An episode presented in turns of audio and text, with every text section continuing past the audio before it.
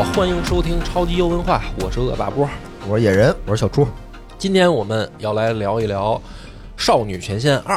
少女前列腺二，你没发现一个问题吗？嗯，每次一聊二次元游戏，嗯就是咱们仨。哎，哎，也怪了为什么呢？，啊巧了呗，不知道为什么 为什么呀？但是说实话啊，今天我先传统异能叠甲啊，先来一个叠甲环节，就是呃，因为我不是一个重度二次元游戏的爱好者，嗯，哦，就是我是游戏爱好者，哎但是现在呢，二游已经是一个非常热门的大的分类了，对大的分类了，嗯。所以我并非一个重度二游的玩家，嗯，很多呢，呃，说的不到的。嗯。如果听友里有重度二游玩家啊，不要 不要着急喷哎，啊，因为我相信呢，还是有很多人啊不太了解，不太了解。哎，我们只是本着一个小学生的态度，就是玩过嗯，啊，然后呢，呃，聊一聊，嗯希望呢二游圈越来越好。对啊，你得本，你得判判明清楚，不是敌人啊，先别着急开火，对吧？是友军啊，我们也可以玩，我们也玩，我们也玩星穹铁道，也玩，对玩对原神都玩玩，尤其是小猪嘛，小猪其实讲过很好好几次二游圈的这个嗯游戏了，所以呢，我们的理解可能没有那么深刻啊，很多这个没。关系，也是为了二友好，哎，但是我们是希望他好，所以拿出来聊一聊。是，这是第一个。第二个呢是哥呢这个年纪啊，慢慢岁月不饶人，啊，嗯，确实有的时候对于一些这个二游圈的梗嗯和一些这个二游圈的一些话题呢，对一些黑话，呃，一些黑话呢，嗯，不懂，哦以至于到不理解了。哦，就是就像什么呢？就像我的父母看我玩游戏一样，他们也不理解，他们也不理解，是，对吧？就是说我呢，这个虽然也是从小玩游戏的，但是这个二次元游戏它确实现在是一个单独的赛道了。没错，嗯嗯很多里面发生的事儿呢，我也真的不理解，嗯可能在解释上会带有一些老古董的偏见。没事，你说说，大家就听这个的。我们年轻，啊，这个 我们给你解释，就对，就当着这个帮帮助老年人的这么一个心态听，对吧？请评论区补充。哎，补充补充，对对对对但是你别。你别给我这个就是威威胁式发发言，就就评论，对吧？什么你什么去死什么的，你就没必要。不至于吧？咱今天有这么危险的言论吗危险？？挺因为 要不然我应该不想撤了，太可怕了。没事儿没事儿，我尽量这个这个用这个小白的讲述方式吧。行行，嗯，首先说这个少女前线啊，嗯它它是一个 IP 嗯，啊，它它前面出过呃不止一款了，哟就是真正的少前一就很早就已经出了。我好像就是听说过，然后突然间就是看到一条新闻，什么《少女前线二》上线了。对当时没错觉得嗯嗯，这是什么东西？而且呢，这个是在二游圈里面算是比较老资格的了，就是他的这个少前一啊，嗯是跟着那些剑娘啊那些一块儿哦就是起来的一波对，嗯啊，很早了。所以呢，这个呃二呢出是因为我上周末接到了一个电话，啊，接到电话呢，就是这个里面是 问你啊，小姑娘的那种声优的声音啊，就是说指挥官，你已经就是好久没回来了，然后现在我们就是又要什么整装待发了，赶紧回指挥部指挥我们吧 什么的，就是就是大概这意思？没给你留个地址。就是广广告嘛，推广嘛。就是他会直接用电话打过来，对对对这个在二游圈早就不新鲜了。现在都这样吗？啊嗯，不是给你发一条短信，哦，他是直接电话过来，嗯，然后就是对面就是声优的录好的声音，就是然后是非常有代入感，就指挥官快回来啊什么的，就这样。然后呢，我一听我说哟，少女前线，嗯。说实话得是，哎呦，得是五六年前我玩过哦少女前线还真玩过你这都留着你电话呢。他竟然我说不给我打电话呢。啊，他留着我的联系方式，哦哦，我就觉得哟，这个有点意思，有被尊重到。这有被尊重到，嗯啊，没有放弃我，看来这个这就赶紧我就去下了一个，下了一个，然后我我因为我玩过一，然后说实话呢，我对一的那个感觉啊还不错，嗯，哦，因为《少女前线一》呢是比较早主打枪械美少女这样一个呃怎么说呢叫噱头的，没错，嘿，就是从反正日本开始吧，很早就有，就是所有的都是娘化嘛，嗯，对对对吧？就是什么这个战舰娘化，嗯。然后什么马娘。马娘、刀娘。呃刀娘什么的哦。都娘化嘛。嗯。然后《少女前线一》就是你想那么早，起码得五六年前了吧？他就是说枪械美少女化，哦，主娘打。化的意思就是变成美少女，变成美少女，不是变成你妈，呃对吧？是不不是你娘的那个。其实是你刚才还说自己年轻呢，你活在唐朝是吧？叫娘嘛。嗯，就是嗯，好多那个全世界范围内的枪械，嗯。把它变成美少女。有嗯。AK 啊，比如 AK 四十七。有。啊有。有有。啊，莫辛纳甘哦。有，包括咱们中国的，比如说九五式，嗯这个六四式不，是那他怎么着啊？他是没明白这枪就是一个，比如说你如果这枪是德国造的，他就是一德国小姑娘，有然后端着这把枪。你比如说你是德国人的哎严谨你，比如说俄罗斯人造的，哦，就是端着枪，不是一个不是一个枪变成一个小姑娘，枪上长着俩胸什么的，呃不是不是，，她是那个也不是一小姑娘长着一把枪，呃不是不是，那你有点太吓人了，那有点那种日本邪典了。你这有点太愣了，胸口两个机关枪是吧？那有点 你这娘化的的太愣了，都是。就是哪个国家产的枪，哦。然后那个是那个国家的小姑娘，哦。一个人物，然后端着那把端着那枪，把枪，然后呢陪你上战场打仗。哎呦，特别早，他就是等于开始这个嗯。走这样一条路。这样一条路呢，其实，在二次元游戏圈儿吧，嗯。很早就有一批所谓的军武宅，嗯，哎，就是宅男，嗯，但是好军武这块儿的，就看兵器时代，哎，就是说原本从小就喜欢兵器。嗯嗯，啊，什么就喜欢从从这个打 CS 的时候就了解，就是说哎。什么沙漠之鹰是哪儿造的对，AK 是怎么哎回事儿？原来学校同学就有这种，哎。就是，他会把那 CS 里每把枪什么制式哪儿产的什么哦倒背如流。对啊，嗯因为我周围还真有这样的朋友，哦。他就是从初中开始，他就打 CS 那会儿，他就迷恋这个枪械。哦。啊，没事儿呢，他就想去这个国外有靶场的国家，他就打打枪。打枪玩。哦，我还真没这呃，有一波这种军武宅嗯啊，这这种，然后还有人就喜欢军用产品，嗯是。比如说这个去军用品商店。嗯，哎，买比如说什么夹克、靴子、嗯军大衣，啊、军大衣什么的，就确实有这么一帮人。嗯嗯。然后呢，这个群体里有一帮喜欢二次元，就这都是互相交交互的。嗯有一波人可能先好军武，有了二次元呢，他就哎打中他的兴趣点了。重合度很高啊。也有一帮就是好二次元的，但是哎出这个军武了，就是总比光看小姑娘他觉得更有意思是啊。嗯，所以呢，这个圈这个群体慢慢慢慢形成了一个怎么讲呢？就是有一波喜好的有了固定群体，固定群体。嗯。嗯。然后呢，少前我就先简单讲讲少前一的事儿啊，哎因为咱们今天主要聊少前二。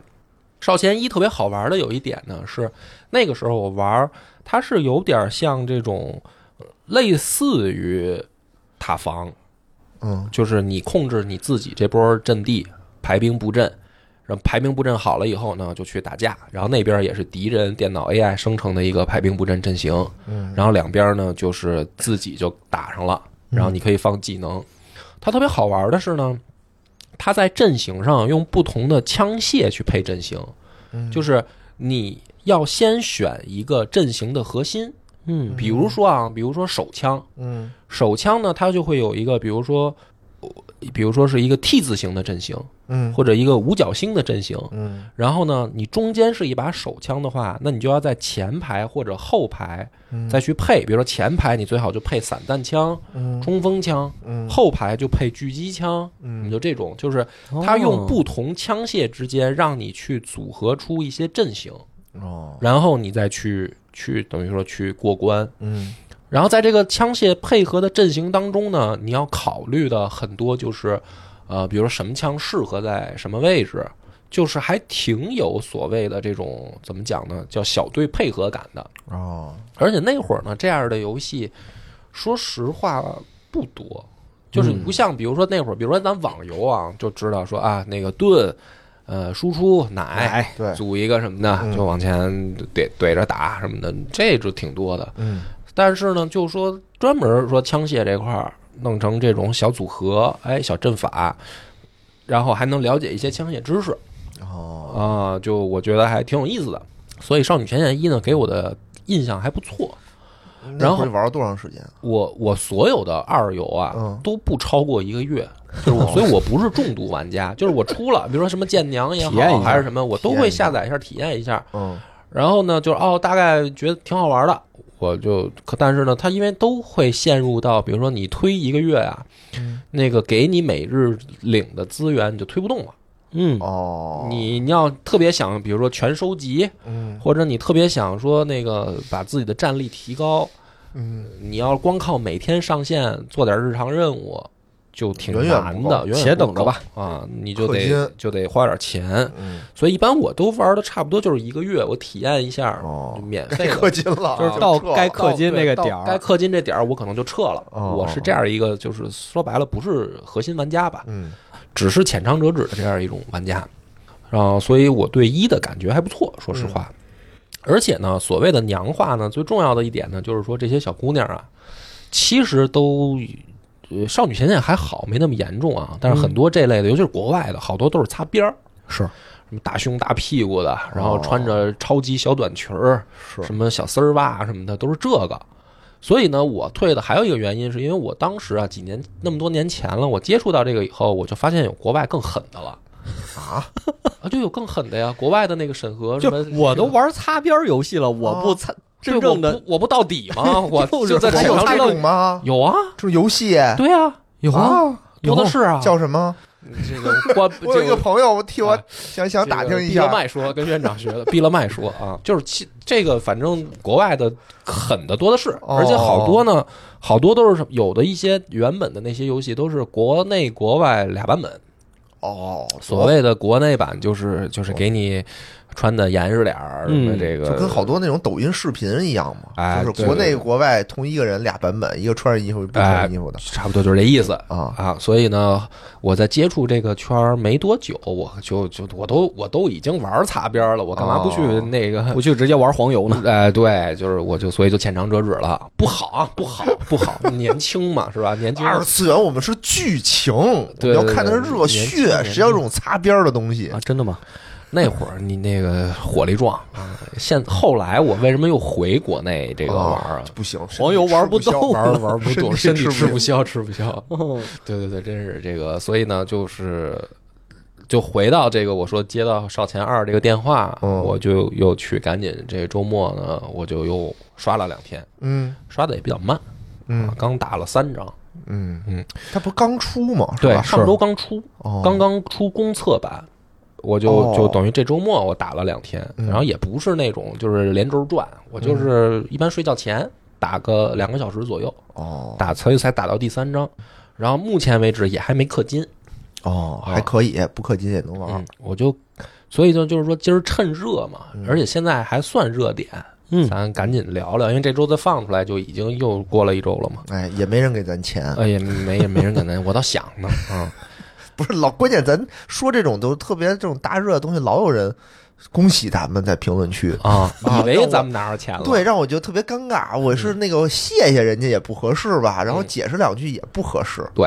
啊。这节目里说一下，然后呢，咱们就讲讲，咱们是先讲梗啊，还是先讲讲它剧情啊？你大概说说剧情事儿吧。先讲剧情，剧情特短，我们十分钟我就能讲完。我们讨论的部分放到后面。啊，首先这个《少前二》这个剧情呢，就是一上来啊，你扮演一个指挥官，只有指挥官是男的哦啊，剩下的所有都是小姑娘，哦，各种的高矮必须是男的吗？啊必须须是男的，必须是男的啊必须是而且那个你只能扮演指挥官。哦，然后呢，所有的小姑娘，高矮胖瘦、萝莉、御姐都有都有。啊，都是不同的端着不同的枪的小姑娘。嗯但是呢，你一上来呢，就是你接到一个任务，你这个任务是你要护送一个货品到一个指定地点，是一大箱子，然后箱子里是啥呢？你也不知道，你就是这样一个赏金小队，就是替人干活的这样一个小指挥官。然后呢，你所在的这个世界，这游戏里面这个世界，他说是就是二零七几年还是二零八几年吧，反正就是一个近未来的科幻世界。嗯，嗯明白。这个世界呢，明显是已经爆发了一些全球规模的意外性灾害。啊，嗯就是按照我的粗浅理解，就是全球笼罩在辐射下，就成废土了。成废土了。然后人类呢，就是在废土的基础上呢，去建立一些安全区。啊那这些呃赏金猎人小队呢，就在这个安全区之外干这些私活儿。啊嗯所以呢，这个安全区之外呢，就是有好多怪物遭到辐射变异的怪兽嗯啊。然后你呢，等于就在这样的一个环境下就开始游戏了。你上来就接到这么一个箱子，要运送到某一个安全区。但是你刚拿到这个箱子以后呢，你就被一帮土匪盯上了。嗯，这土匪呢叫瓦良格帮瓦良格吧，啊，他经常会喜欢用一些在这个现实里面的这种呃出现过的一些名词啊，啊，去去就是二游的传统好像就是这样。对，传统艺术影。就是之前听小猪讲那些明日方舟嘛。明日方舟什么的，哦是不都是这样吗？嗯，这呃，瓦良格其实就是因为苏联有一个那个航母叫瓦良格，对啊，啊，就瓦良格帮。也我也不知道他有没有影射啊，因为感觉也没有，因为这帮敌人也不说也不说也不说话苏也不说这个俄语，哦，这帮土匪就盯上我了。盯上我呢，上来啊，就直接就是对我的这个指挥部进行一波突袭。嗯，我的指挥部呢是一个移动的战车，但是特别大，嗯是一大大型的那种呃移动的城堡似的那种战车，嗯，直接就突袭我指挥部了。然后从天而降，把玻璃砸碎，冲进来就把我的这个呃美少女队长就给爆头了哟，啊，啊，就就给干死了。嗯干死以后呢，我就被摁在地上，然后一顿这个打。嗯，然后就让我交出来，交出东西。我说交什么呀？对啊啊，就交这货，哦，就是我要运送这货，那怎么办？交不交？那肯定不能交啊。嗯，然后呢都被，人摁地上了，我摁地上肯定得交，肯定啊得，交。我啊对，就是游戏里这块没有选择，哦就是他就默认的就是不交，走了，哦，不交呢。然后呢，这个时候呢，就从这个等于远处赶来了两个我的手下，也是俩小姑娘，嗯就过来救我。嗯救我以后呢，我们就一通的这个厮杀突围吧。嗯。突围出去以后呢，刚才被爆头那小姑娘，嗯，她又出现又活了。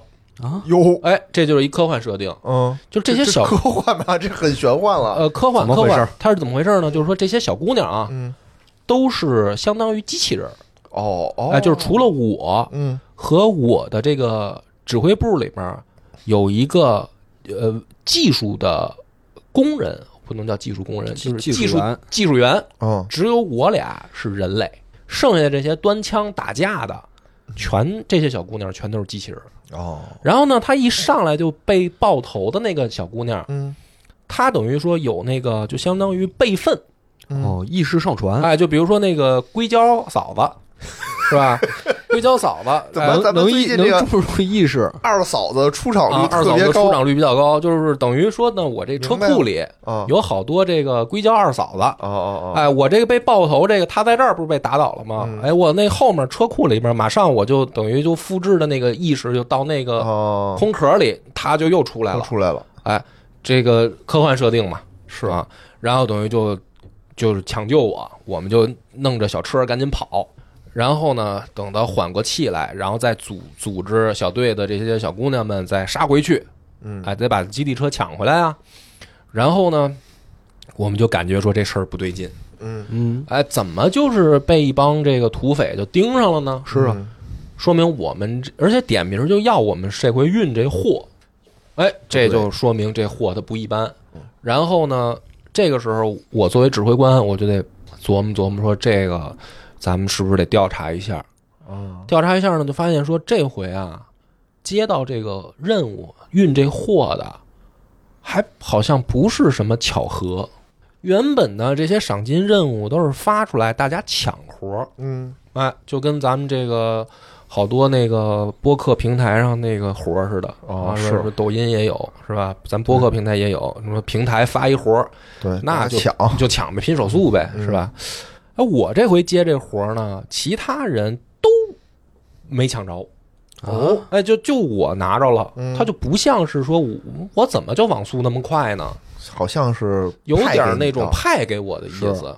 但是呢，我刚遭完袭击嘛，然后这个物资这个该炸的炸，该毁的毁嘛。嗯我们刚突围出来，呃，这车也坏了，嗯怎么办呢？就是说找这个黑市商人，我们得先补充点物资啊，我们得修这车，嗯。就等于联系到这么一个中间商。嗯。啊。中间商呢，在这个提供物资的时候呢，就给我们透露了一些情报。透露这情报呢，就是说你们这车呀，嗯。在发出一种信号，哦，然后呢，这个信号就会被这土匪啊收到，就相当于定位你了。哦，有追踪器，有追踪器。然后呢，我们就说说什么东西，我们这车上有信号，就发现就是这货，货就这箱子啊。然后呢，说那怎么办呢？说那我们能不能自己加屏蔽装置，把这信号屏蔽了呀？能吗？不能，还还不行，这信号还屏蔽不了。然后呢，那说那再想一招，说那咱们能不能把这个信号源嗯给查着，到底是谁追咱？哦，这不是一帮土匪吗？是但是说，就一调查呢，这黑市商人一调查就给我们透露一情报，说想追踪你这个型号，它的这个反加密，就是你反追踪过去以后，发现对方的这个加密的等级很高，啊而且呢是进行用我的话理解啊，就是进行这个所谓的信号跳转。就相当于咱们用翻墙软件一样，哎，就是你就是想追不着他，想想追着可以嗯，但是你要有巨大的运算量才行。哦嗯，等于说你这次摊上大事儿了，朋，不是一个哦小土匪帮伙团伙能够追踪你这个信号再进行加密的，哦，就是你还想反向侦查还侦查不了，就说明他背后啊有大 boss 嗯盯上这货了，嗯你你就倒霉了。嗯那我一听到这儿呢，我就想说，那就别跑了嗯，对啊，啊！我说那不行，我这不是补充零件吗？嗯，本来想买点什么这个修车的零件，再弄点屏蔽装置。嗯，我说把钱花这上，那一看躲不掉，那咱干脆就买武器干回去呗，就是把谁追我，我就把谁干死。就没想过把箱子扔下。哎不行，因为这里面还有一个设定，就是这箱子只要你完成这任务，嗯他妈吃三年。哎哎就我本财富自由，哎铤而走险。对我本身就是一个就是属于那种不入流的小队，嗯本来就是已经呃入不敷出了。嗯，啊，就指着这一笔挣挣条大大的啊，那这咱不能把箱子扔了，那就干呗。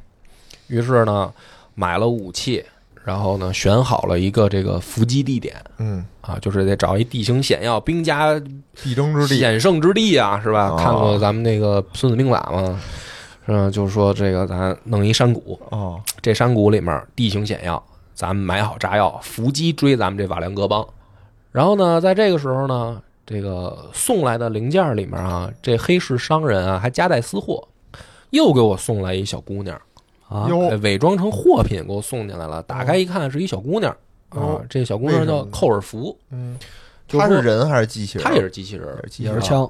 这小姑娘呢就说说这个啊，我就想跟着指挥官什么的，反正这个 二游里边表里表气的呀，就是这哎个我心疼这也是我可能年纪大了吧，就啊是我有的时候挺受不了二次元的那种配音的，就是它都是那种夹子音，对对对，哦，就大部分的那个二游里面都有好好几个这样角色，就是幼态化小姑娘，她还不是那种就是说少，就是哦，她还不是那种什么是。青春少女，她是那种就是一看幼女。幼女，嗯，然后说话间啊，指挥官，我好喜欢你啊，哎，别别别别别，就就就就这样啊，别过来别过来带着人家嘛什么的，就是就那样，然后就是送来这么一孩子，然后呢，这孩子就是简单一沟通呢，才发现说这孩子不是也是机器人吗？嗯。而且还是一军用医疗机器人嗯，啊，瞎写的。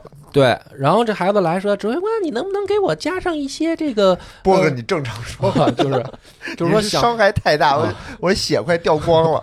就是这个医疗机器人啊，他特想让我给他加装一些这个呃进攻型的呃配件和系统。哦他想他想当这个突击兵，嗯，他想哇他想上阵杀敌。他想当圣骑士，又哎能 DPS 又能加血对啊！然后呢，我就说，我说您就是一医疗机器兵，啊。而且是一小姑娘啊啊。一般就我这手下这个在前线打的那个都是大姑娘，大姑娘啊哦，然后一聊呢，就才感觉出这小姑娘啊，她就是她原来所在的那个部队啊，嗯。全灭了，她呢等于就就是等于就飘着了，就哦，没没有自己所在那个部队了。嗯。所以他就想，他得找找找下家儿，嗯。就被这黑市商人就送来了。嗯，哎然后这小姑娘就是说说嗯我也想上前线打仗，哎呦，那就是正好我这儿现在缺人手啊，嗯嗯，打呗，就赶紧吧，反正连着手下这帮这个残兵败将，然后带着那个偷送过来小姑娘，买好了炸药，准备就是伏击。嗯。然后就在这个伏击的时候啊，这山谷里还起了这个辐射风暴，哎，就是属于这个天不好，屋漏偏逢连阴雨。嗯。在这个辐射风暴里呢，还有这种更大的怪兽啊。就就就醒了，就出来一块儿折腾。反正就是一场这个混战，因为敌人那边也不手软，也派出那种大型的那种哦大机器人过来跟我，就是非要弄死我。这话分两头，敌人那边啊就接到一电话，哎，就是幕后那个黑手，嗯呃，就露面了，在敌人那个视角就跟他们进行视频通话，是一小帅哥，嗯就是说说孙子啊，你必须得把这个货给我截下来，把这个小队给我摁住啊，要不然的话，你就是哎，你要是能把这事办成了，也够你吃三年。嘿，哎，你要办不成，嗯，哎，我就办你，哦，哎，就是连胡萝卜加大棒。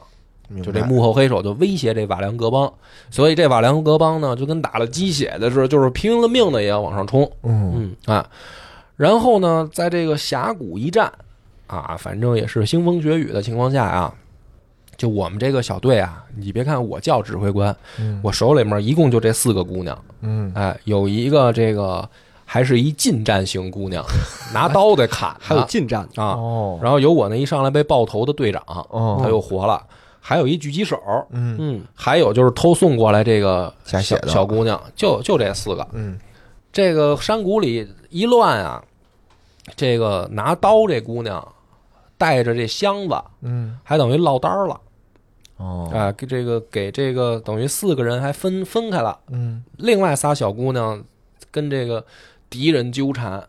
这拿刀这个呢，被一些变异辐射生物包围了，哟就是乌泱乌泱的往上冲。这时候呢，这新来的小姑娘就说了，就说咱都是机器人啊，嗯。嗯，那个咱现在冲过去就着拿刀的姑娘，嗯。咱可能都折里边，不如什么呢？咱仨撤，嗯，那姑娘死里边儿，她反正是机器人啊，哦再再复制再复活一个硅胶体，有道理，金蝉脱壳，哎，这不就完了吗？嗯等于咱这个伏击失败了，嗯然后这不是赶上山谷里又是辐射风暴又是怪兽的，咱就撤呗能行吗？啊！不行，结果呢，这队长呢就说说要撤你撤，嗯我们不撤，嗯，我们就得冲过去救这个拿刀这小姑娘。那为啥呢？哎，这个新来这姑娘就说了，说你这个就非常不理智啊，较劲嘛，哎，就非常较劲啊，说咱这个现在算的是经济账。嗯是啊，是吧？就是说，咱们四个都回里边儿嗯，让指挥官再复活四个二嫂子，哦，这是一笔费用，四个二嫂，对吧？咱仨撤了，复活一个，这费用它不一样啊。对啊，然后呢，这指这个队长啊，就说了一句，反正挺不客气的，就是说，哎，你你反正用这种方式，反正你队友死了都无所谓呗。哦，哎，结果呢，你别看这个小姑娘平常用夹子音嗯。啊说话嗲里嗲气的，嗯，她一听这话，她她就冷冰冰的说嗯。说我们之前可没有抛弃过队友，你不知道我经历了什么。哦，就是我原来那就是说白了，大家就猜呗，他这原来队伍不是全灭了吗？嗯。嗯，可能不是他想撤，之所以他原来的队伍全灭，也许就是因为大家都不撤，哦，结果全灭了，就跑了他一个，所以人家小姑娘才提出这种建议，就是说咱得把连队的火种留下去啊！连长，我听见吹号了，是不是？嗯，然后呢，队长就说：“你们想撤，你们撤，我没听见啊，哦我这耳朵不好使，我没听见。”这小姑娘说：“那得了，那你们不听话，那我就我不听良言，那我就走呗。”然后呢，我这个队长带着狙击手就真冲回去了。冲回去以后呢，就是救这个拿刀的姑娘，他们再往回跑的时候啊，那个新来的小姑娘她又回来了。就是她本来想走，她又回来了。嗯回来以后呢，就帮着这个剩下的姑娘，这四个人就等于安全撤出来了。然后呢，这个时候呢，等于追我的这帮人啊，就是被怪物啊什么的，就是一块儿就混战当中啊，等于就追到我这箱子这儿来了，因为他们不是跑吗？这箱子就没保住，给这箱子打爆了。嘿，但是呢，打爆了以后，从这箱子里面又冲出来一姑娘，哟，就这货，这就箱子里的货也是一啊姑娘，而且这姑娘呢，我他妈出来就开打啊，啊，就是各种的放激光，就把这厉害些啊，还特厉害，把这些追兵全给杀了。嗯，杀了以后呢，然后就跟着我这帮姑娘就回来了。回来以后，然后我一看，我说这怎么报告一下吧？啊是啊怎么回事啊？这这货不用我们护送啊，这是送还是不送啊？这能自己护送自己啊？然后呢，我们就一检测，发现呢，这个箱子里蹦出来这姑娘，嗯，她不是机器人儿，哦，是个真人，她是一人哎呦啊！而且呢，再一检测发现这人不一般，嗯，她免疫辐射。哦，哎，就是为什么我派这些机器人出去打，我躲在车里，还有我那技工，嗯我们俩啊，技技师，会被辐射。对我们俩为什么躲在车里？因为怕辐射我们是人，我们怕辐射。只有这些机器姑娘，她不怕，她冲出去打，嗯，这就怪了。这个箱子里边这是一人类，但是她不怕辐射。哦，那就是送到地儿以后要研究它，哎，哎，是吧？做我就觉得说这这个有点意思，这个啊，那的确得是保护一下。再一聊呢，发现这个箱子里冲出来这姑娘吧，她会说人话，哦，但是呢，语言表达上来看吧，可能也就是个三岁水平，哟，啊，就是她就是她智商不太高，对她有点那种就是，呃，只会嗯单词儿的蹦，嗯，他他表达什么的，这语言什么的这不流利。但是战斗力特别强。啊，然后也未经世事，哎，而且呢，就是对实验室啊什么这些老师啊这些词儿，他他他容易蹦出来，熟，啊，他熟，他说日常的他反正听不懂，哎呦，我就觉得说这可能是一个怎么就实验从小被实验的哎以前经历过什么？就是这背景啊。反正我这是照玄乎讲啊，但是这在二游圈都烂了的梗，就是好好多梗都这样。然后呢，就懂了，明细了，就是是吧？英雄指挥官男主人公带着小姑娘护送这个珍珍贵的小姑娘，这个大家来一场公路旅行的这么一个故事就展开了。哦，然后回来以后呢，就是讨论一个事儿，就是我这队长就等于跟我就说了，嗯啊，说这个姑娘就是新来的那个黑市商人送过来，这姑娘她想临阵脱逃来的，嗯，后来又回来了。然后我就说，我说那这事儿怎么解决呀？是啊咱这里面有一个这种就是怯战型的姑娘，关键是你同意不同意啊？我倒是同意留下，哦但是我就是说说你了解一下这哦个小姑娘怎么想的呗。啊，总我觉得小姑娘说也没没什么太大的问题啊，这不是帮你省钱的哎吗？，其实到这儿呢，所以对于我这种玩家来说，我倒是觉得说那小姑娘说的有道理，对啊，就是该撤就撤呗，咱得算算经济账啊，反正都是机器人嘛。嗯。后来呢，我这队长呢私下里就找这小姑娘就聊，这队长说了一番话，说我们是可以撤，但是呢，我们这些记忆啊，存在这个车的这个等于资料库里，嗯，这个资料啊，每次重新上传的时候，会有一些记忆损失。哦。哎，你就像比如说咱们这电脑吧，你要恢复出厂设置了，嗯，那你原来好多那个软件儿就没了是这个意思啊。所以呢，说为什么我们拼了命的也要去救回来那个小队成员，就是因为如果把它扔在那儿了，嗯重新复制一份记忆给一个新的这个壳子，它的很多记忆是丢失的。哦，说我们这个小队就像一个家，嗯每一个队员都是家人，我们最宝贵的就是在一起的记忆，哦，所以我们就要去救他。家人们都是。哎，所以也说，有道理。哎，就是说这个小科幻梗啊嗯，还可以，它还可以这它时不常的给你冒出来一些，既是设定，哎，又是一些梗，但是呢，又是一些这个二次元的这个 是吧？都不是二次元了，就是什么家人啊，family 对对吧家人们，我总感觉要下单了，该上链接了。这个时候，哎，这个这个队长就跟这个小姑娘就说说那个，你既然加入了我们这个大家庭，哎，今后希望你也能够融入进来，我们也会这么对你。嗯哎呦，小姑娘就有点感动了，说以后我就要跟着队长，就要跟着指挥官什么的，就是哦哎，反正就是这样一个剧情展开。然后这个时候我们不就跑出来了吗？嗯，跑出来了以后呢，客户来电话了，说他妈爷哪儿去了，对不对？嗯。你这个这么多天，这这这都这订单都他妈迟到了，还记着呢。我，你得给我啊。解释解释啊，你怎么回事是怎么回事？我们又不是人口贩的哎，我不能让人知道这箱子打开来啊，还不能知道，对呀、你你想啊，比如你订一外卖啊，傻了，订一披萨，打回来打打开一看，妈少一眼儿，对吧？你你作为一个快递员，你不能打开人家客户的物品啊，有道理。所以我不能质疑我的这个客户。那，你怎么说呢？我就说说您放心啊，我们就是这个碰出了点小麻烦，碰上山贼土匪了，还赶上这个辐射风暴了，嗯。哎，离原定这个路线呢稍微有一些这个差差错，嗯。但是呢，我们已经击退了敌人啊，嗯我们也已经回到了正轨上，就可能耽误个一一一一个礼拜给你送到呗。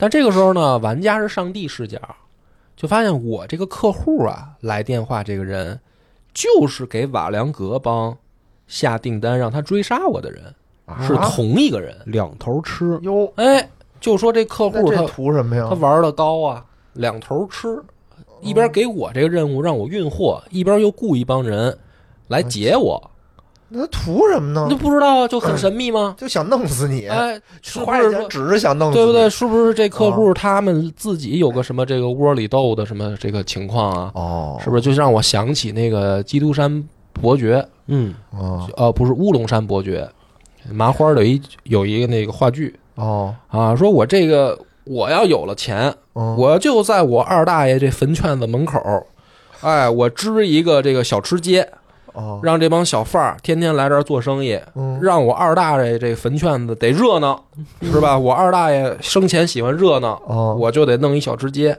完事儿呢，我反手这边我再雇一帮城管，哎，我天天我就撵撵这帮小贩儿，这帮小贩儿就躲这帮城管，他们就围着我二大爷这坟圈子跑，让这个坟圈子热闹起来，就图个热闹，就图个热闹，是不是？哦我就觉得这雇主就有点这性质啊。有点意思有，钱烧的。哎，所以就是开始了这一场这个呃指挥官自己还有一些这个身世背景啊，上来就是在游戏开始之前就玄的乎的什么呃我要脱离组织啊，啊，我要追求我自己的道路啊，反正就是这样一个呃性格各异的带着一帮小姑娘啊，就开始了我的冒险，这就是前三章的内容。明白，啊，我就刚打到这儿，还没氪金。然后呢，这个游戏体验呢是还不错的，还不错嗯，因为它这一回呢，它呃变成了一个战场回合制，而且呢是在打仗的时候啊有掩体，有点像战旗，有点像战旗哦，就是这帮小姑娘，因为我每次呢只能出动四个小姑娘，嗯，这四个小姑娘呢每次都要打十多个敌人。哦所以你就得巧妙利用地形里面的这个掩体，嗯你得躲在石头后面啊，然后打打对方。而且这里面有的姑娘她打得远，嗯比如说狙击枪这姑娘她打的是挺远，但是她腿儿短哦啊，你怎么配合这个姑娘上高地占占据这个射击点？怎么有的姑娘她是这个打得近，但是她腿儿快，你看拿刀那个哎，就是嗯。你得先排兵布阵，每一关呢你要达成三星评价，可能还哦稍微得哎动一下脑子。还挺好玩的，嗯，然后还可以给他们升级，也有皮肤什么的。哦。最关键的是呢，这个有一个基地车里的休息室，哦，这就是二游的传统了。嗯。为什么玩它呀？是为什么剧情写的就那么回事儿，啊，主要是看姑娘。哎，这些小姑娘得有个地儿让你看姑娘。哦对这帮小姑娘，她打架的时候她穿战斗服，嗯。但是在休息室里呢，她就换这个小短裙丝袜，哦，然后躺床上啊，或者或者坐床上。啊，，坐因床为休息室嘛，都是他们自己那小宿舍，嗯嗯，然后你就可以呢围着这个宿舍的摄像头，你就可以调角度，哎呀，哎挨个看，挨个儿看，然后这都是恶臭的男人，有一种南宁 啊南宁南宁的视角，偷偷在摄像头里面观察这些小姑娘，哦这小姑娘都穿的很清凉，哦，哎，就是这个游戏体验呢，我就其实玩到这儿，我大概就明白了是一什么游戏了，还能给他们换衣服。还，，能换衣服啊，哦。你氪金呗，买呗，啊。然后你就明白了，是吧？嗯。有这个军武，嗯，因为他们也都是端着那个枪，枪，哎，这枪也是就是什么哪儿产的什么的嗯啊，然后这个有有这个科幻，有二次元萌娘，嗯，呃反正这该有的东西都有。哦呃，整体呢，而且还有这个过场动画。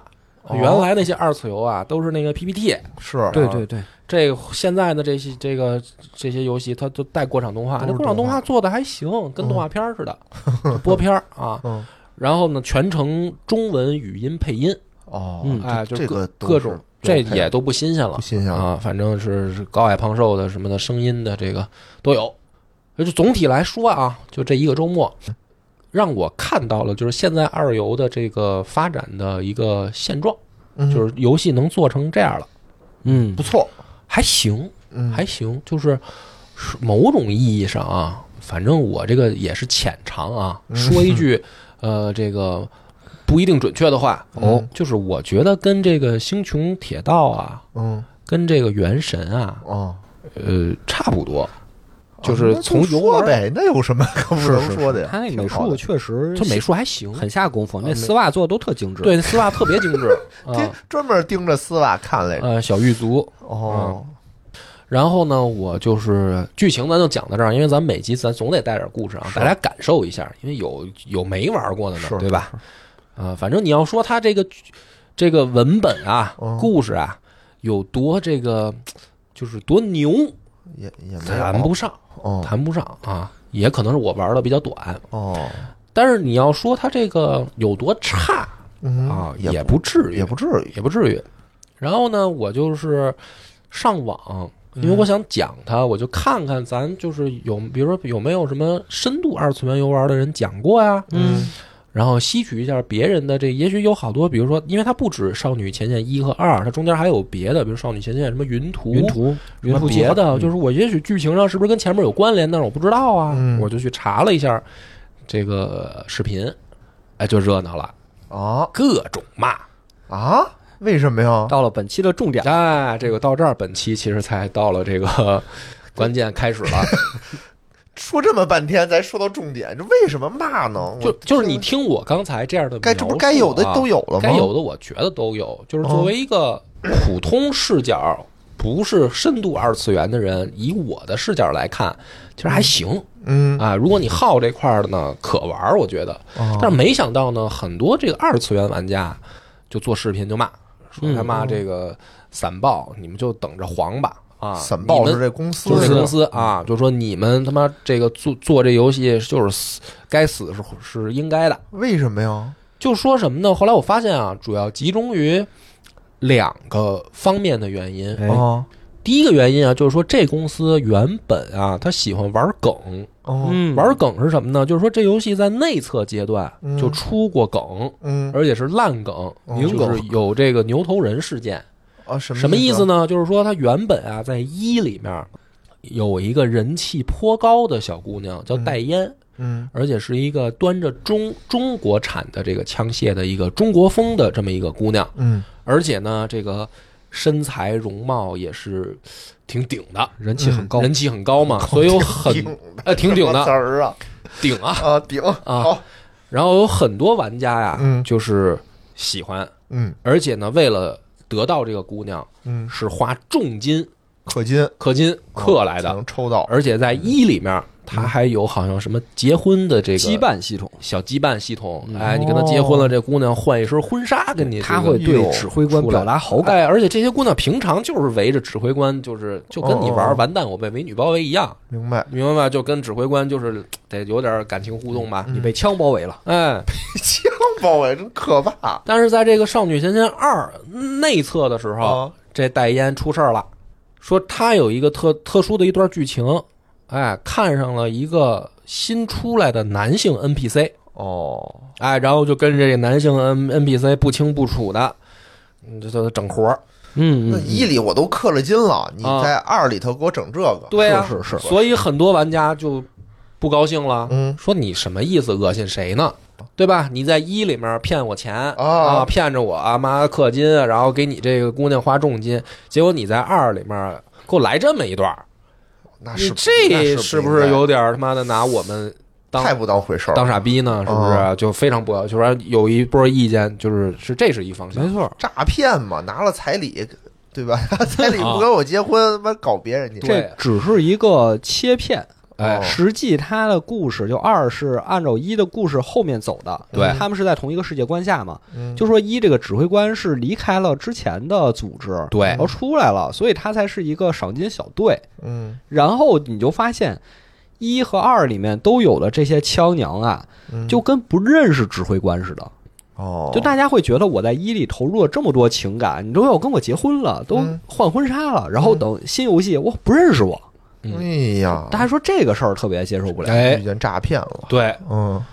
然后另一波人吐槽的是什么呢？嗯。就是说这个游戏机制到玩法呀嗯，很烂，不好玩，不好玩，不好玩儿呢，就各种就就吐槽的点就有。第一个就是说你这个只能控制四个小姑娘。嗯。啊，然后呢，你的这个每一局的这个关卡呀设计的也比较无脑及简单，哦，就是没劲说白了，就是而且明显是抄了一些游戏的游戏机制，嗯抄的又没有没有抄好，哦，就是有点这种不思进取，嗯嗯，然后呢骗钱。嗯玩儿半天，你搞擦边，就是让我们在休息室他妈偷窥小姑娘，拿摄像头啊！你以为你就是放出来这点东西就能就够我们氪金的就够我们氪金吗？嗯把我们当傻子吗？是吧？嗯我们也是吃过见过的，还想用这种态度就让我们氪金，你就做梦！那就是这是一波意见，嗯，就是觉得这个游戏做的不够好。嗯，哎，我就看到了这个，等于网上，反正就是都是在吐槽这个游戏。回应吗？公司怎么回应吗？那我没看到，没回应有回应，之前那个 NTR 事件 NTR 事件有回应回应了，说我们我们改嗯啊，这就完了。啊，就说我们改，然后做补偿，制作人哎亲自出马我 我给他出一主意啊，啊。我给他出一主意说，这不是一里面的女主角，哦，这是他的孪生妹妹。是他意识进到另一个二哎，嫂这是他的不是，这是他的孪生妹妹。为什么他不认识你？哦他就是不认识你，他只是长得像，但不是。哎，这个你之前花的钱没白花，这次你还可以再花一份钱把他妹妹弄过来。我觉得还是直接承认错误，可能还有救儿。像野哥你这个 就属于嘴硬了。对，我觉得可能会真的被寄刀片儿啊。哦，好吧，这个还有好多梗，小猪也给讲讲嘛，就是小猪了解的更多嘛。对对对，啊然就这俩后咱们再讨论一下这这这俩问题，先说一下第一个这个事儿啊，嗯这这个特别逗，因为刚才波哥也说了，《少女前线》其实是一个特别老的二次元游戏，嗯，对，哦。那个年代最早的一批二次元游戏，它其实本质上就是媚宅的，媚宅，哦，是是，他就希望你们这些宅男玩的爽。对，对你平时身边没有这么多女生跟你搭话吧？嗯，你去食堂打个饭，人家女生都冲你白眼儿吧？对啊，哎，你进到我们这游戏里，所有小姑娘都对着你喊：“哎，指挥官！”嗯。多好啊！我觉得这就是最早的所谓的“完蛋，我被美女包围”。其实哦它只是二次元的嘛，是是是吧？对，所以你能看到他们的娘化形象，其实也都是突出这些特征的，比如刚才说什么又大又娘化？哎呀，嗯真好吧。对，就是我一朋友，嗯就是跟我一块儿玩那个星铁的嘛，嗯，他就是也玩别的这种二游，他的标准就是就是谁哪个胸大玩哪个。对，啊有确实啊的，有这样的玩家，呃，咱也我刚才也自曝了，我也是这类。哦 就是 对呀、那你我都擦边了，我干嘛不就是我就是奔这玩意儿啊？我我要看剧情是吧？我要看文学，啊，我我有那么多文学名著呢，我不就 看纯文学啊，对啊我就看愿意看啊世界崩塌呀，或者说有好多那么多剧，有电影儿，是我没必要在一个这二次元里，我在这儿这个寻求高深啊，我就是来看小姑娘的。哎那看小姑娘，我可不就看那个是吧？胸大屁股大的，怎么怎么怎么满足男性这个幻想，怎么来呗？就是波哥这个说的特别的好，啊，嗯就是最开始这批游戏其实就是满足男性的幻想嘛，嗯，但是你后来随着它游戏市场越来越大，或者说盘子越来越大，他想容纳更多的玩家，那怎么办？那我不能说我希望女性玩家来玩我这个游戏，然后我里面的角色也都这样吧？嗯那不合适啊。是所以随着时间的发展，现在的很多游戏，包括我们讲过《明日方舟》，包括《原神》，嗯。像《崩坏》《星穹铁道》，嗯，它不是进来你能选男女吗？对它都是可以选，它给了你一个选择，而且里面的角色也没有说那么暴露。哎，就是有点儿要反媚宅的是。一股风气，就是不要媚宅。对，但是我反正我啊，还是非常个人的观点，我觉得你对于玩家来说，尤其是像我这样的玩家，没必要。我来玩儿，你就是为了那些 不是，还有女性玩家啊，呢，是是，所以说这个非常不正确啊，不不正确确。听小猪接着就是说，就是反媚宅嘛。嗯但是这个其实，在少女前线里有体现，嗯就它这个游戏本身就是很割裂的。一边是因为当时的环境，它不得不做出这些枪娘来；嗯另一边这个制作人啊，这个制作人很有意思，嗯他叫雨中，就对。羽毛的羽，嗯，呃，中间的中。嗯。在二游圈还是挺有名的一个制作人。对对对啊，他被称作大陆秀夫，大陆秀夫，也有小岛秀夫，他解释他被称作解释。解释大陆秀夫。啊 为什么呀？不是说之前之前好像是有一个采访，对他采访哦。这个翻译到外网了，然后翻译错了，然后他提到小岛秀夫，大家就说他是大陆秀夫，哦哦，对，然后他这个散报这个公司呢，也被称作黄埔军校，嗯，听着不像什么好词儿。是就是虽然他们资历很老，嗯但是因为他们的项目安排啊很多都出问题，所以好多人都从他们这儿离开了。哎，人才流失。哎，离开之后呢，他们创造的游戏反而更厉害了，比如说《明日方舟》。嗯哦，就从他们那儿出来了。对，嗯《明日方舟》制作人原先就是在少女前线的一位画师，嗯，然后包括他之前的合伙人嗯也是后来出去做游戏发行，嗯，所以大家说哎这个散报其实它本身就很别扭。嗯那别扭点在哪儿呢？就是这个雨中，他其实是很想说，我好好塑造少前的世界观的，嗯我好好写一个故事的。我希望写这故事，尤其他有一点这个黑身残，他很想写这类的故事。嗯什么？黑黑身残。残，什么意思？比如说黑暗神话悟空就是黑身残，黑暗深刻残忍，哦，是不是一听就特别中二？也不是，我也很喜欢 黑神话悟空啊，就是就特别像初中那种小男生嗯。被老师骂两句，哦放学回来我黑化了，嗯，哦，有点有点那个有点那感觉。飞影，哎，可以这么理解。幽白也有点黑身残，其实。是是是，不是？我觉得二次元很多作品其实都是黑身残的，因为它受众其实很多就是那个年龄年中二的少年嘛，很多都是这种，就是得带点儿，我不想循规蹈矩，哦是吧？我想 展现一下，没错，没错。所以你看，他为什么用了这些二游，普遍都愿意用这个现实世世世界中出现的人名、地名、什么历史上的名字呀，嗯，就是为了让你觉得，你看我们这是有深度的，嗯哦，我们是深刻的。嗯哦，我们不是那么肤浅卖肉的，对嗯，包括他想深刻，想深刻，但是说白了呢，这又是非常不不正确、得罪人的话啊，就是骗骗孩子们还行，嗯，你稍微岁数上来点阅读量给你玩的对阅读量上来点你就会觉得有点中二，哦是就是有点中二。这其实也看波哥，就是你还说人家中二，你就戴着这个帽子，你还说人家中二，就是连我这样的老顽童，我都觉得有点中二了啊！对，还有一个中二点是什么呀？你看这些游戏里，那个什么装备啊、数值啊，绝对不好好跟你说人话，哎，他不说人话，不说人话。嗯，比如《星穹铁道》里，他的武器叫什么？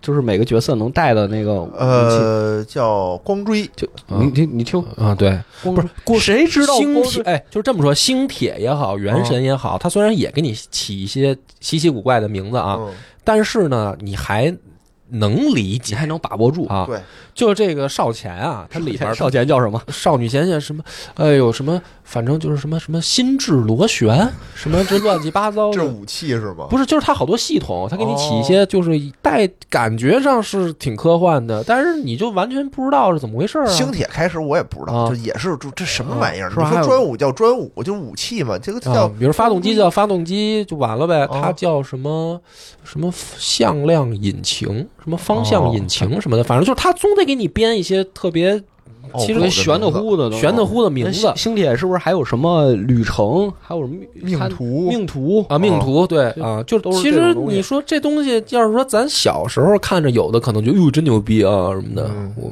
但是长大了吧，就是多少就觉得就是换了一名字，啊就换一名字。他那个命途不就是你抽几次？嘛？原来第一个那个命座嘛？是吗？不是嗯。最开始的是那个叫什么来着？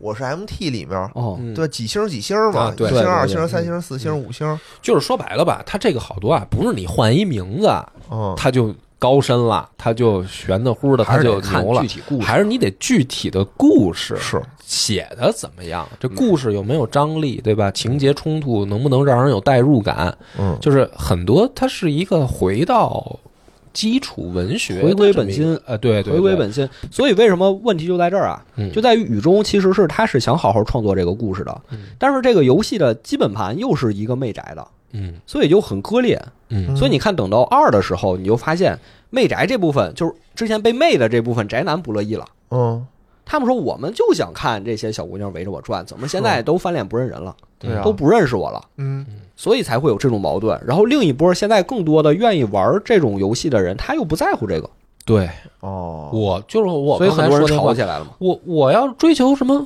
高深？我这么多世界名著，对吧？我我这么多这个大热的这个剧、啊影视的作品，嗯我去看那些啊，我干嘛要来你这儿感受你这种中二型的高深呢？是啊人家你又不高深。你我小时候我看着主角喊着一些呃幻想出来的名词。什么？我要为了什么？我最最早，我要是为了雅典娜，我有我的小宇宙爆发了，你觉得哇，好燃，啊对吧？你这长大了，你是不是觉得这不是傻吗？是是吧？就是他不是这个受众了，已经。对你说这个事儿，你要是暗搓搓的，就像野哥刚才说的，嗯一开始就说明白，就是说现在这些都是你离离开出之前的呃团队你做的复制体，嗯然后他们不认识你，没有这些哦共同记忆，嗯大家也能理解，嗯但是他没有，他他还好像整了一个大活儿，哦，就是说这指挥官走了之后。之前跟随他的，就跟他关系特别好的这些机娘都说：“哎呀，我们自由了。哦，”就是大家说你这不是官方明摆着背刺我们吗？对啊，我们之前都共同奋战了这么长时间，结果现在你出了一个新游戏，你这些之前的角色们都说我们自由了，这不是恶心人吗？哦，因为野哥可能听我刚才那么讲，没有办法代入啊。就是我跟你这么说，但凡一玩下去的，那真的是因为可能喜爱。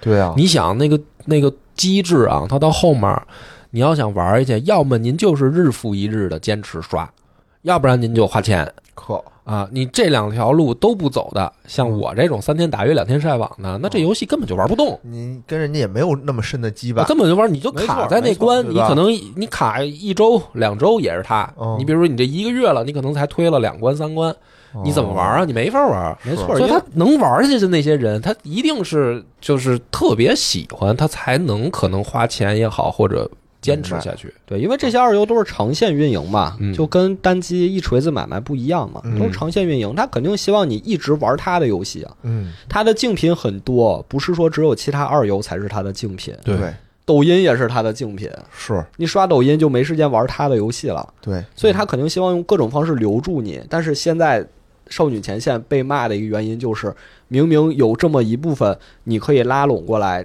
你之前留下的玩家，他们愿意跟随你，结果你还反过来伤害他们。对啊，那这个人大岛秀哦不是叫什么大陆秀夫，嗯没有想明白这一点吗？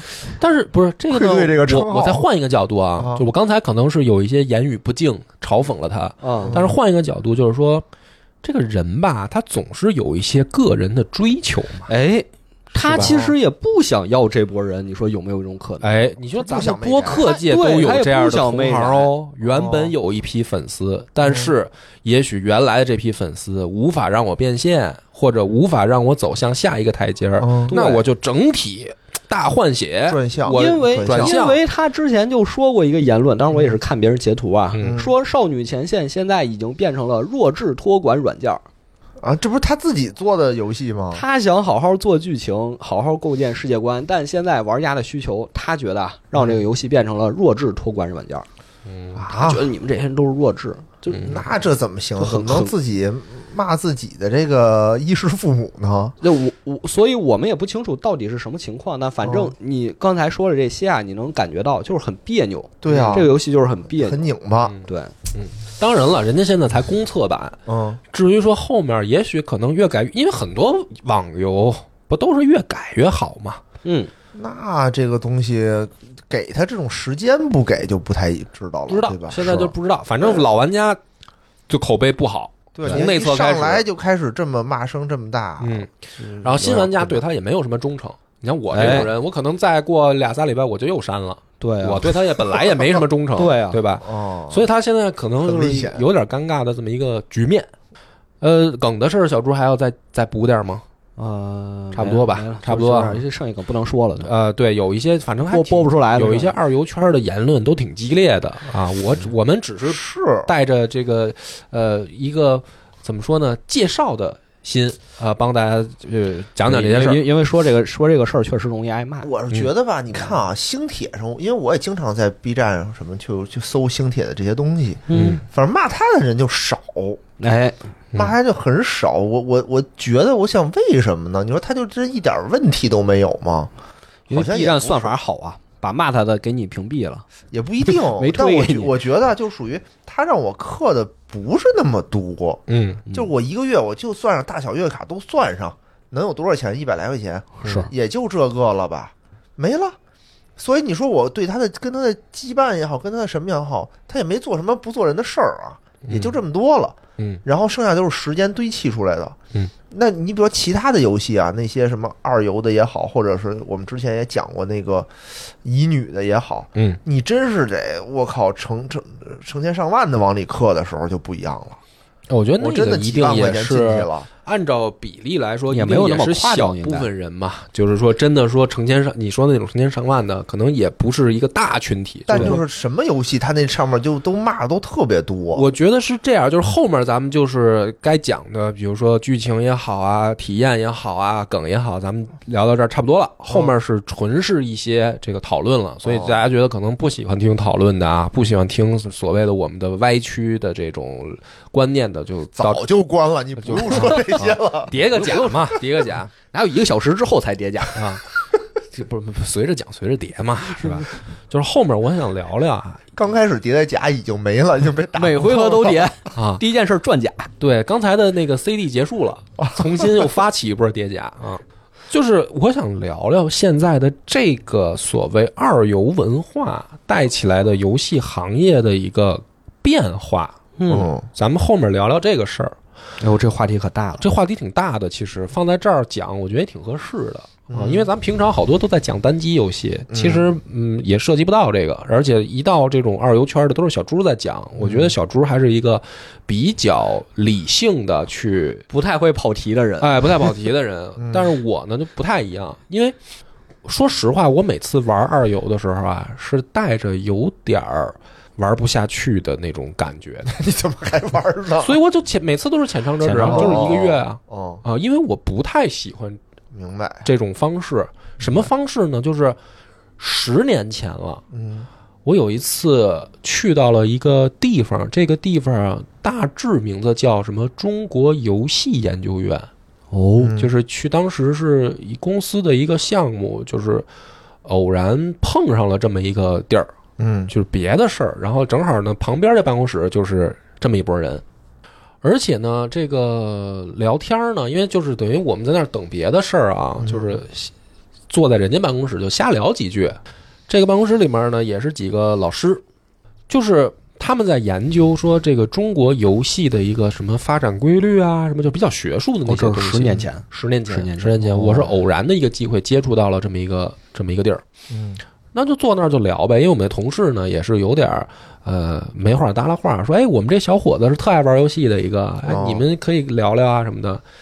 那个研究的那个小研究所里面呢，还不我一看啊，就就不像玩家，就是有那种中年阿姨像专家，啊、有那种就是书呆子型，真研究，他就是研究，真研究，啊，真是研究分析在那儿。他但是这几个人一看就不像玩游戏的人，不玩纯研究。对他们就是研究，哦就好比说研究什么中国生育率嗯，是吧？研究这个人也不一定生育真生啊，对啊。对吧？就是这么一个，所以呢，我当时就聊，我就是有点啊，反正年轻气盛，带着点吹牛逼的心，就是说，我就问，我就说你们现在研究什么呢？嗯得让我们见识见识。啊，不，就是我就问啊，就是说等他露破绽了，我好秀啊啊，因为你们一看就不像玩游戏的人，啊然后呢？然后他就说说那个，哎呦，我们现在研究一个在全世界范围内很火的课题，嗯。用咱现在的话说啊，就是氪金，哎呦，哦，就是咱现在的话说俩字儿就解释清楚，就是氪金。这有十年前可确实前是很前沿的一个，但是也有了，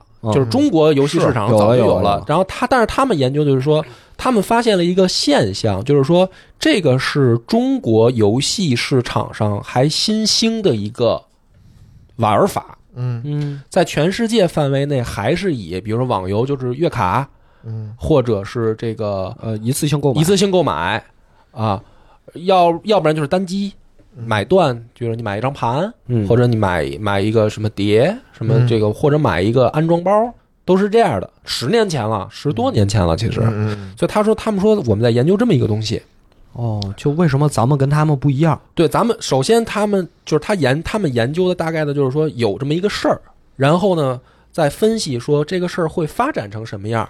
嗯然后是为什么这个事儿会出现？就是人家是作为学者型的这种那角度确实确实啊，就是他是有这样的一个思路，嗯然后呢，他们就会觉得说，哦，我们中国很有创造力，很牛。嗯他就说，你看，我们虽然游戏市场发展的很晚，但是我们现在已经发明了一种引领世界潮流的一种付费机制。哦真可怕啊！然后当时呢，我就听到这儿的时候啊，我就可能我连表情都忍不住带出来了一种哦嗤之以鼻。哎呦就是我觉得，我就说，我说你们玩过这个，呃，什么电脑游戏？嗯然后你们玩过这个索尼的什么游戏？你们玩过？你知道现在微软也在出游戏，然后任天堂的你们玩过什么？因为我是一个从小就玩游戏机的人，我认为游戏上来就得聊应该是御三家这些什么的，对吧？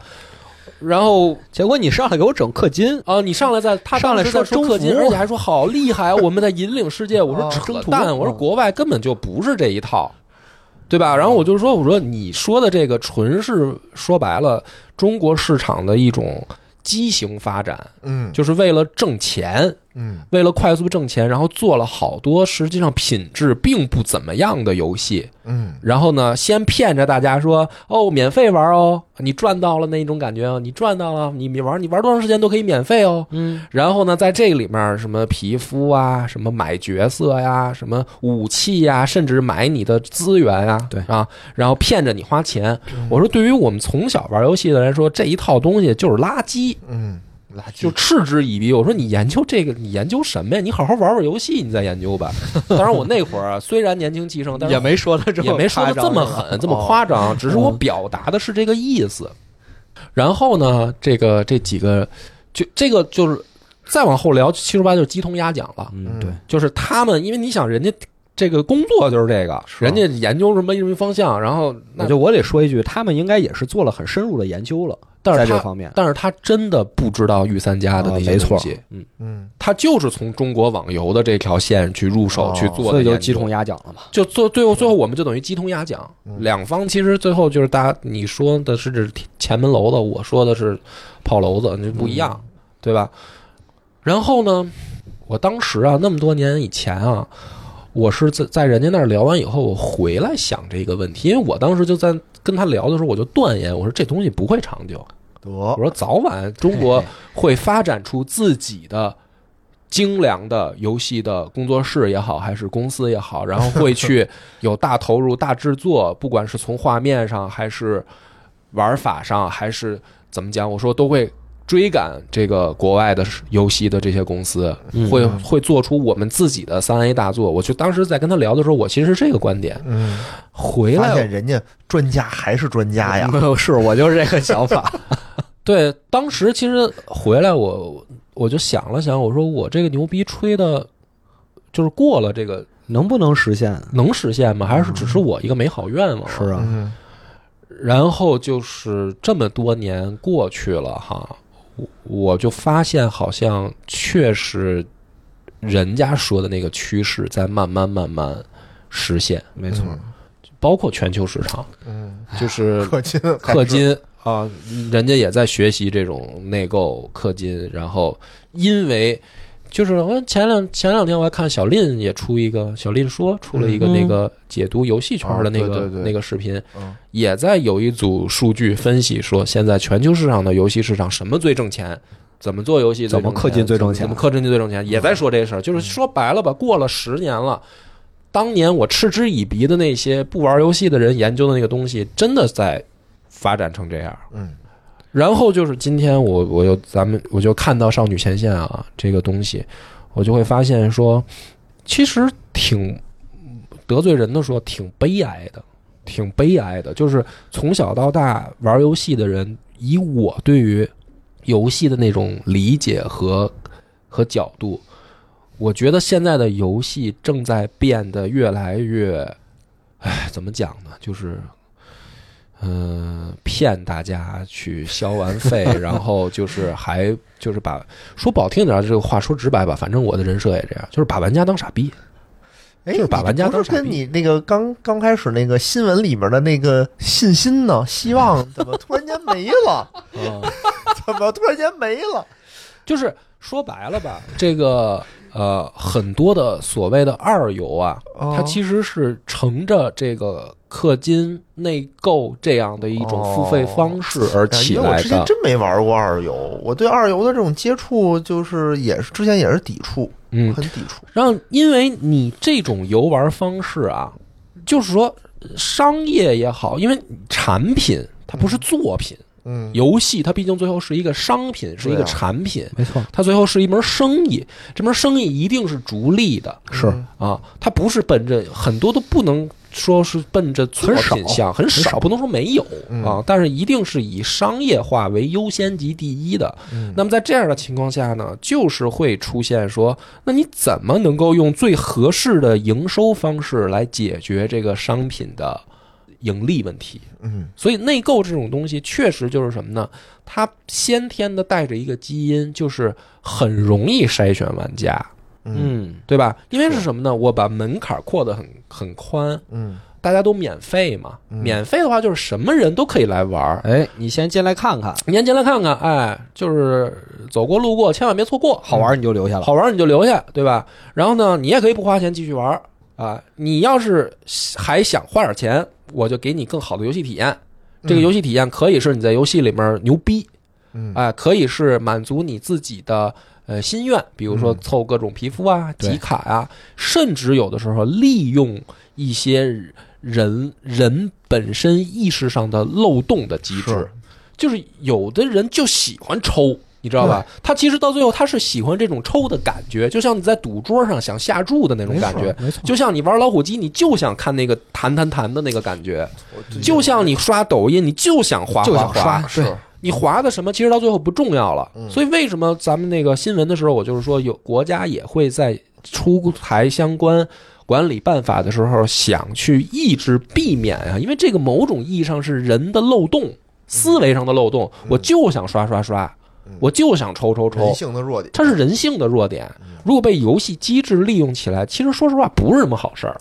嗯我们从小到大玩的很多游戏都是什么呢？它就是一个一个商品，我买断了，你可以不玩，钱花了，你不玩是你自己的事儿。你也可以玩，但是你也就花这么多，对吧？对我玩一个，比如说什么这个魔兽世界，呃，对吧？魔呃魔兽世界是网游，那还是有啊月卡嘛。你是单机我说单机啊，你比如说咱们从小玩宠物小精灵啊，是啊，玩马里奥，玩魂斗罗，从那儿开始，然后到后面，你比如说什么三国无双啊，什么这个包括就很多战略型的魔兽的魔兽世界，不是魔兽争霸，对吧？然后射击的那些什么这个使命召唤也好，还是极品飞车也好，就甭管吧，还是 NBA 还是实况足球，你花了一笔钱，你就玩它，就拥有了这个游戏你，就拥有它了。然后你至于你想花多少时间，那是你的事儿。那是你的事儿。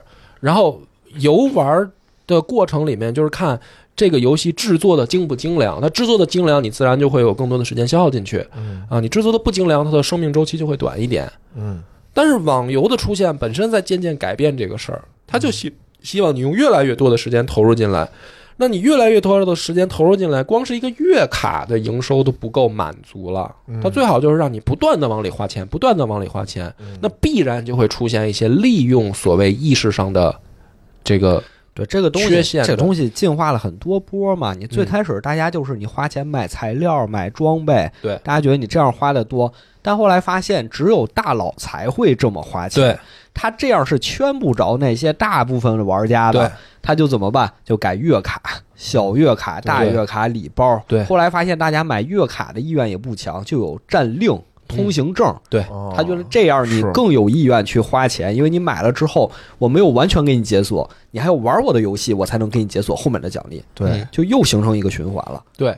然后这里面呢，又尤其以二游圈的这些游戏为代表，嗯就是他就是在说白了挠你痒痒。嗯你想不想看这个小姑娘？你想不想收集齐？嗯啊，你想不想听小姑娘嗲嗲的跟你呃说话嗯啊、跟跟你撒娇啊？你想不想看她穿各种不同的小衣服啊？裙子再高一点，那个再再能这个抖动一下什么的，就是他其实就是不断的在利用这些呃玩家们的一些怎么说呢？就是满足你的一些花花钱就就是挠你痒痒的一个事儿是啊是啊。是啊，然后它发展成现在呢，你就会发现，这些游戏它注重的不是我们所谓的，比如说剧情，不是所谓的说呃游戏机制，对吧？它不是重视这些，很多二游圈儿你就是看了就是卖人设，嗯卖完人设嗯卖声优，对，嗯对吧？然后就是抽卡，就是一些算法机制击中你的漏意识上的漏洞 啊，让你忍忍不住氪了一次就会不断的氪下去。因为我都比如说我花了一百两百了，对吧？我我我我要不要继续氪一下？我抽了一张 S 了，我要不要再抽一张我喜欢的一百二十抽保底，对，一百二我要不要抽保底，我要不要抽一百二，对吧？下个月又出新的小姑娘，我要出新的皮肤了，我要不要再去？就是它不是我原来理解的游戏所该追求的方向，哦，所以就会觉得很悲哀。其实我特别理解博哥这个悲哀，嗯。就是我我从他是一个文人的角度出发，啊，我非常理解这个感受，嗯，因为有一种说法是，互联网刚诞生的时候，人们以为我们实现了共产主义。我们实现了，我们在互联网上每个人都可以畅所欲言，都可以干同样的事儿，没有任何门槛，没有任何限制，嗯可以和全世界的人交流。嗯，我觉得那个时候很多游戏也是冲着这个想法来实现的，来制作他的游戏的。嗯对，比如说，他就想做一个大家都可以在里面畅所欲言、随便玩的一个游戏。那个时候很多游戏都是照这个路子在做的，比如说《嗯魔兽世界》，嗯虽然它花月卡呀，但是其实那也是固定消费嘛。是但后来你就发现，随着网络越来越普及，然后呃资本的注入，大家发现网络并不是一个所有人都人人平等的地方。对，嗯，对，你现实生活中什么样子，你到了网络世界还是什么样子，嗯所以我们才会变成这样。嗯，这我觉得都不是我们变成这样，或者说这个世界本来就是这样。对。然后你就会觉得说，呃，在这些资本运作的趋势下，没有必要给普罗大众提供什么精品菜、私房菜，你只需要吃快餐就可以了，是这样一种感觉，就是你只要提供给数据够庞大的大众奶头乐就好了，没有必要去追求什么精良，因为他们会认为，第一个，本来门槛提高了的话，就首先排排掉了很多人，然后你真的做出来好东西，又有多少人能买单呢？嗯你就做一个奶头乐或者做一个快餐的东西，然后反而接受的人更多，挣着钱了，挣着钱才是王道。嗯对吧？然后就是它不像我想象的当中的那种，比如说，比如说我们写东西也好，比如说拿文学举例啊，我们从小看的是，比如说呃什么样的，比如说从小说也好，你选择的是一些呃可能三十万字的嗯左右的小小说，然后最后你可能看到一些哪怕经典名著，可能也就是比如说一百万字，对。就就完了，对吧？嗯啊，你说四大名著，它不也就是印成书，也就是也就是那一本嘛，嗯是吧？然后最后呢，你会发现互联网来了，然后大家都可以创作了，本来是个好事儿，结果很多人在创作什么呢？在连载，那也没办法，对吧？赚钱你不可能一下就写完一个是几一百万字的经典名著嘛？嗯那你就是呃一张一张往上发，有很多的网络写手都在层出不穷的出现。但是你刚开始你觉得确实是好事儿，然后就会出现开始打榜，开始呃刷流量，然后呢出现长篇的连载。动辄几百万字、上千万字的连载小说，嗯然后为了连载，要你让他勾着你一张一张往下看啊，嗯那一张一张往下看，我就得是每张每张给你留扣留扣啊，留爽点啊，对吧？嗯那怎么爽呢？爽是最直接的，要用写法，嗯对吧？你一个，你比如说什么推理侦探小说，一个那个探案的那种最最普遍的悬疑小说，它也得比如说铺扣、设环节、设谜题，最后解扣，是是吧？那你爽连载小说哪有时间给你这个？比如说我写个十章二十章，我给你啪来一个大转折，来一个大起底，没有这个时间，每一章都要爽。这一章我砍死谁了？这一章我抱的哪个美女了什么的，它都是要不我什么谜题，我勾着你往下看。所以后来的网络小说在那些榜上的动辄几百万字，甚至上千万字。那我就是你会有一个感觉，这种东西有多少文学性呢？还是吧？就是说，如果一个文学作品要表达一个作者的。每一个作者是要有作者表达的，嗯一个作者表达在文学领域上一百万字已经足够了。嗯，你把一个事儿讲清楚，把你想表达的一个观点理念讲清楚，只有那些大长篇的名著可能会会超出这个范围，但是基本上在世界范围内，一百万字以内是足够表达清楚的了。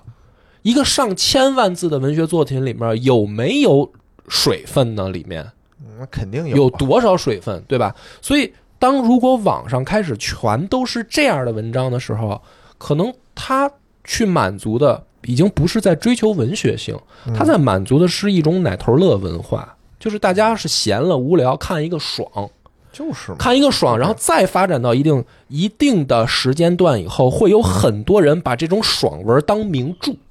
你明白吗？因为他们没看过很多名著了，就我我觉得，我觉得这个才是最今对，然后很多人会说，我当年看的有一部网络小说太牛逼了。你跟他说，甚至如果再这么下去的话，有一天，因为《西游记》是名著，这是官方认定的。如果没有这个认定，有很多人，你你现在有很多人都没有读过很多古典小说，嗯他们从可能再年轻的孩子，他从看书他就没接触过那些名著的时候，他看的就是开始互联网网文的时候，他就会觉得这就是名著。嗯，因为那么多人在看，他卖了那么多的钱，那么多人在讨论他，他难道不好吗？谁敢说他不好？嗯，谁敢不好说不好？我跟谁急？这就是我认为的名著。怎么了？我们有年轻人的表达，嗯，因为他都不看那些原本的名著了呀。但是这个东西再发展下去，真的是我们，就是我们可能是非常割裂的一代，就是从那个不发达的时代，然后长大我们见证了这一切，然后对，然后活到了发达的这个网络发达的这个时代。嗯但是有很多可能比我们小的孩子们，他们长在，就是他们出生在互联网时代，没错，他们从小就接触到了一个资讯非常发达的一个环境，嗯对吧？有什么不懂的问题，不用去问爸爸、爷爷，不用去查图书馆，他可以直接打开百度敲出来小，猿搜题，就是。这个是环境的改变，以至于导致了大家对很多追求的东西都在发生改变。哎那没办法，我觉得也不要，我们也不要太极端嘛，啊就是肯定会有，就名著它依然有名著的价值，这是毋庸置疑的。对，但是新时代这些，它为了满足大家一点点精神刺激的东西，我觉得也是需要有的。对，而且你会发现，现在一个好的趋势啊，我觉得好的趋势就是为什么我们之前我会选择讲两期一九九九，是因为我觉得它算是相对之间在这两者平衡的比较好的一个游戏。嗯，包括呃，我会选择一直玩下去的一些二次元手游，我也会觉得它做的是比较好的。就我心里当然知道它绝对不是名著嗯，它可能若干年之后也留不下什么位置，嗯，但是它至少满足我现在的需求，而且也让我避免彻底滑向那种只是抖音刷刷刷的那种嗯嗯。那种深渊。所以我就会感慨啊，就是我有时候会确实反思自己，因为我觉得我刚才这番言论可能又会听得很多人不舒服，但是这种不舒服，我有的时候有在反思自己。就像我小时候，我父母长辈看我玩游戏，他们觉得我在浪费时间，嗯可能我老了，我现在看到很多人在玩这种我觉得不太好的游戏的时候，我也觉得他们在浪费时间。嗯但是反过来想，可能确实是自己老了，还大就是家都在浪费时间，就是对，就是可能大家都在浪费时间。野哥就特别看得开，就是啊，就是啊。那你说什么，你就变成了一个叫功利主义嘛？那你说什么有用，嗯对？吧？那就整个文学都没用，嗯对吧？？那只有理科有用，那大家都全都研究数学、研究物理，这这这世界变得多无趣呢所以我也会反思嘛。我就是说，嗯确实有的时候我就换个角度想呢，换个角度想，这个世界也很美好，也很美好至少你在手机上看到了一帮 在那啊，对呀，就他在拼命的想博得让你开心，这不好吗？对吧？嗯以前这都是特权，对吧？这都特权人士才能看到的你东西。都看不了太太那我确实是现在就是我们大家都能看，那你说这还有什么可抱怨所以怨？有的时候就是呃一边在觉得那个呃觉得别扭呢，一边又在也也是清晰的意识到呃自己呃可能总是在保持一个在队伍里不想掉队的一种老年人的悲哀，你知道吧？就是。因为哦因为确实你你们刚才说这我也觉得特别对，因为我前两天又看翻出来那个八八八年还是八九年的那个《天下第一楼》的话剧人艺版的那个话剧，然后呢，我就在那儿想，我说，哎，你看，当年是皇上爷们才去吃烤鸭子对呀、嗯啊，老百姓根本吃不起，根本吃不起只能吃下啊。现在咱们随便，你就是今儿想吃了就来一顿烤鸭子，是啊，啊，其实是确实，你要从这个角度呢，人的生活当然变得越来越好了。原来的特权阶级才能享受的东西，可能现在普通人也能享受到了。嗯，呃，现在特权阶级享受到的，可能普通人也享受不到。那是 啊就大家就是整体提高了嘛。对，就是整体水平提高了啊。但是，哎，毕竟有的时候这种文人的这个，就是不想掉队，哎，就是文人的这种，就是不想掉队。矫情啊。有的时候大家跑步的时候，前面全是年轻人，波哥又不想跟他们跑一起，显得我啊这个我跟你们不是一波的，又不想掉队，又不想被落下，只能在后边跟着。所以这个是通过《少女前线二》啊，有的时候我反正这周末啊，我我想到的更多的是这些东不是西。你不光玩，你还有好多别的呢，对吧？我我是好多别的，还是那句话，就是说精品一定是在数量的基础上堆砌上来的，嗯。没有不存在一个东西说我只出精品，对，它一定得出一大堆东西，以后筛选出来的那个东西是精品。没错。你看，你还玩《博德之门三》了呢，你也嗯。对吧？玩的乐在其中，嗯，你就觉得，对。那你在别人眼里，在你父爸妈，在你媳妇儿眼里，这你就是浪费时间。啊是，确实是。啊，确实哦就是确实是是这样的。而且我觉得啊，我不是想夸《少女前线二》，我也哦并非想骂它，啊，我只是觉得呢，《少女前线二》啊，作为我的一个视角看到的二游圈的一种给了你重新认识的机会。对，就是我想聊的是这个角度。而且我觉得啊，虽然有人玩儿，但是可能很多听咱们超游的朋友依然不知道很就是所谓的二次元游戏今天聊文化，事儿，对，或者呢，往积极的角度讲，我也不得不承认，二游已经成为一种文化现象了。没错，嗯它就是一种文化现象。你尽管可能不喜欢它，但它就是，它我已经是希望存在了。对，我是希望啊，这种形式，它可以算是一种形式吧，嗯，能承载更多的东西，不要光是媚宅的东西，对大胸大屁股。是就说实话，在我这儿看着我都不爱看，嗯，就是那句话嘛，就是我要真想看它，我就看真刀真枪的，就就完了。是我干嘛非跟你这儿隔靴搔搔痒呢？嗯这个形式很好。我我是觉得，你比如说之前咱们说一九九九，它就承载了很多其他东西。什么叫哲学，嗯，对吧？然后是，然后这个《星空铁道》里也是，都给你讲了好多故事科，幻啊嗯，科幻故事都在里头。它是一种故事的承载形式，跟电影、跟什么评书什么，对吧？我觉得它都是平行的嘛，游戏嘛。是那你你突突破自己大胸大屁股这这一块儿，啊，咱们把视野对。放开，没错星哎星穹宇宙，我突然就觉得这时候院长要在，他应该会这么说：人生就是一场修炼，什么时候你能练到自己不看大胸大屁股了？